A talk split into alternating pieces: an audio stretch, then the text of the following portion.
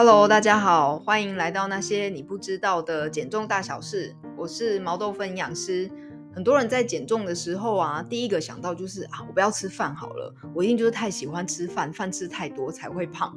然后呢，就开始很认真的注意每一餐呢，就只吃菜跟肉。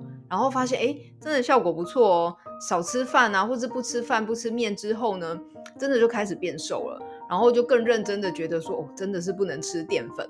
然后呢，慢慢的就会看到各种的淀粉或是碳水化合物的食物，都觉得是敌人。除了饭跟面之外，像是水果啊，水果很甜嘛，然后像玉米啊、地瓜，哦，这吃起来都是甜的。然后芋头，哦，芋头也是常常都做成甜的，或是加起来就桑桑哎，一定淀粉很多。然后像这些红豆汤，觉得他们很邪恶。甚至啊，我还有一个个案跟我说，他过去一个礼拜，因为每天晚上都吃一碗红豆汤当晚餐。当晚餐哦，不是晚餐吃完再吃一碗红豆汤哦，就是晚上只吃红豆汤，然后呢才会就是这个礼拜都没有瘦这样子。那我觉得这是一种镜头，这种镜头我们统称为淀粉恐惧症，就是看到淀粉都觉得很很邪恶、很害怕，这样觉得千万不能吃，一吃就会变胖。那淀粉恐惧症有十个特征，大家可以自己评估一下。像是呢，第一个饭跟面呢，通常都不敢吃，好，或是就不敢吃完。譬如说一个便当饭只吃两口这样子，觉得如果我正常把饭跟面都吃光，一定就会变胖。那第二个就是呢，如果呢在早餐吃淀粉，譬如说蛋饼啊、三明治啊，那午餐晚餐就会不吃饭跟面，就只在早餐吃淀粉。第三个觉得就是饼干、面包、水果啊、饭啊、地瓜这些都是一样的食物，都是淀粉类的食物。第四个，因为呢正餐没有吃淀粉，觉得说，诶，那我下午应该吃一小块饼干，应该还 OK，因为我就吃一小块而已，那个量很少，所以应该是 OK 的，不会影响减重。第五个就是觉得吃牛排比吃洋芋片还要健康，因为牛排是蛋白质嘛，不是淀粉，那洋芋片是淀粉，所以呢，如果真的要选的话，应该要吃牛排或甚至是鸡排，不要吃洋芋片。第六个就是觉得台湾的水果因为糖分很高，尽量要少吃，或是呢只能挑像芭辣啊、番茄这种不甜的吃。第七个，芋头跟花椰菜淀粉都很多，热量很高，所以呢都不能吃。第八个，地瓜、玉米吃起来都甜甜的，糖分一定很高，这个减重千万不能吃。第九个。甜椒、红萝卜这些虽然是蔬菜，但是呢，因为它吃起来是甜甜的，它的糖分一定很高，也要尽量避免。第十个，不管是拿铁还是奶茶，注意饮料只要选无糖的，应该就没有问题。好，以上十个呢是淀粉恐惧症的呃一些特征。如果呢你自己评估有超过三个，那你就是轻度。如果超过五个呢，就是中度；如果超过七个呢，那你就是重度的淀粉恐惧症的患者。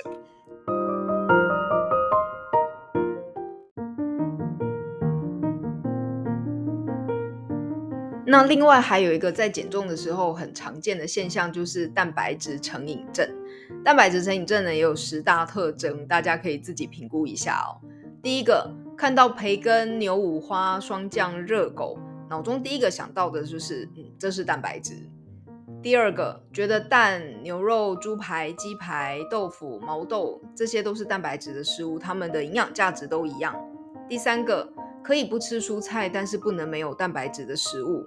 第四个，只要饿的时候呢，就觉得吃茶叶蛋啊、鸡胸肉啊来当点心是很 OK 的。第五个，觉得蛋白质的食物多吃不会胖，觉得很安心。第六个。肌肉掉一定是因为蛋白质的食物吃不够，没有吃到体重的一点五倍以上。第七个，蛋白质的食物呢，吃的比蔬菜、吃的比淀粉类的食物还多。第八个，每餐都要吃到蛋，茶叶蛋啊、水煮蛋啊、荷包蛋啊、炒蛋啊都 OK，但每餐就是一定会要有吃到蛋才可以。第九个，喝高蛋白粉或是吃高蛋白的饼干来当点心，觉得很安心、很健康。第十个，觉得吃鸡胸肉或是茶叶蛋比吃水果还要健康。如果呢，以上的十点呢，如果你有超过三个，你就是轻度的蛋白质成瘾症的患者；如果超过五个，就是中度；超过七个呢，恭喜你，就是重度的蛋白质成瘾症的患者。好，那为什么我们要就是做这个小测验呢？为什么减重不能只看淀粉跟蛋白质就好呢？这样不是很简单、很容易吗？好，首先呢，我们都知道，就是减重其实热量还是蛮重要的嘛。那如果你很在意热量的话，其实你该注意的是油，不是淀粉或是糖。因为我们都知道，一公克的油，它的热量是淀粉的两倍多嘛。一公克的油的热量是九大卡，那淀粉跟糖呢是四大卡。但是撇开蛋糕啊、面包这些加工的食物，天然的淀粉类的食物其实含的油脂量是非常少的。即使是白饭、白面条，虽然不是那么健康的淀粉类的食物，其实它基本上是没有什么油的。而蛋白质的食物呢，却常常是油脂的来源。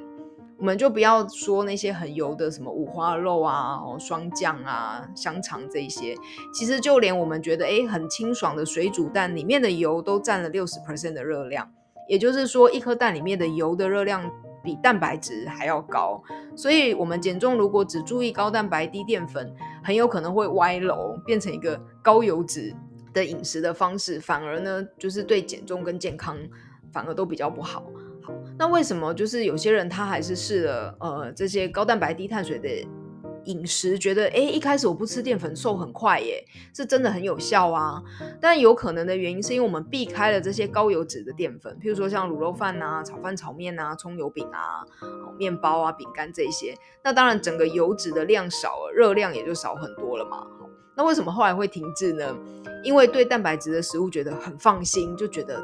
没错，敌人就是淀粉，蛋白质是好朋友，所以呢就没有特别去注意吃蛋白质食物的量，然后呢也没有特别注意要挑比较低油脂的，因为这些高油脂的牛肉啊、鲑鱼啊、吼炒蛋啊还是比较好吃嘛。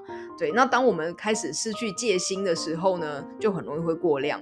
所以不只是蛋白质过量本身，它也是一个热量的来源。那再加上这些油脂非常的多，所以你整个热量又爆表，那当然就会开始停滞，甚至呢开始体重还有一点回来。那另外呢还有一个点，就是要一直不厌其烦的一直讲、一直讲、一直讲，就是呢其实不吃淀粉类的食物啊，会导致很多营养素都摄取不到。那一个很重要的就是纤维。那如果不知道纤维重要性，可以去听我们呃前几集有提到纤维哈，因为上次在跟魏副院长录大肠癌跟肥胖那一集的时候呢，其实魏副院长有提到，就是会真正造成大肠癌的有个很重要原因就是纤维吃得不够。那纤维的来源除了蔬菜呢，还有很多像是这些全谷根茎类啊、水果啊、各种的豆类啊，其实都是纤维更丰富的来源。所以，我们每天如果只靠吃很多的蔬菜，其实是很不容易达到纤维的量。而且呢，你每天可能要吃到八碗的蔬菜才可以达到哦。那这样又很无聊，对，而且又很辛苦，整个就像牛在吃草一样啊。其实我们干嘛那么辛苦？诶，你就好好的吃一些五谷饭啊、地瓜啊、水果啊、红豆、绿豆、毛豆啊，其实你就可以吃到很多纤维。而且相信我，会变胖绝对不是因为这些东西吃太多，而是吃到太多的油脂。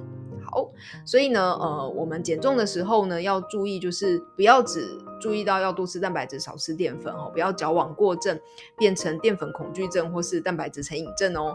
那你想知道就是自己应该要吃多少的蛋白质，可以去听我们的第六十六集，到底减肥的时候需要吃多少蛋白质，你就可以算出来你大概需要多少的蛋白质。那减重的时候到底要怎么安排淀粉跟蛋白质的比例呢？可以去听我们的第七十一集，就是只吃肉不吃饭，减重却卡关，因为正餐比例吃错了的那一集哦。好，那今天的分享到这边，那些你不知道的减重大小事，下次见喽，拜拜。